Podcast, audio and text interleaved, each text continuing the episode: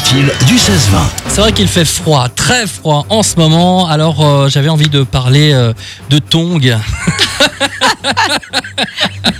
Mais Ben ouais Bah Mais grave, Parce que- emmène-nous à la plage. voilà, c'est ça. J'avais envie de chaleur. Alors, euh, est-ce que tu connais l'histoire justement de la tongue Mais pas du tout, mais du ça m'intéresse Ben oui, vachement. j'imagine. ça doit euh, vous intéresser euh, vous également qui nous écoutez. Eh bien, la tongue a plus de 5000 années d'existence, figure-toi, C'est Camille. égyptien. Ah, bravo, Ouais. bravo. Ouais. J'ai une, j'ai une lumière là d'un coup. C'est vrai, et je t'as me eu un suis flash souvenu comme de ça.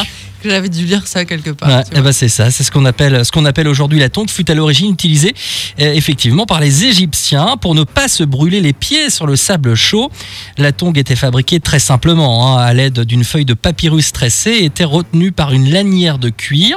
Les Perses et les Indiens reprirent ensuite cette invention en l'améliorant quelque peu avec une semelle de bois et un entre-doigt. Mais c'est aux Américains que l'on doit l'appellation tongue.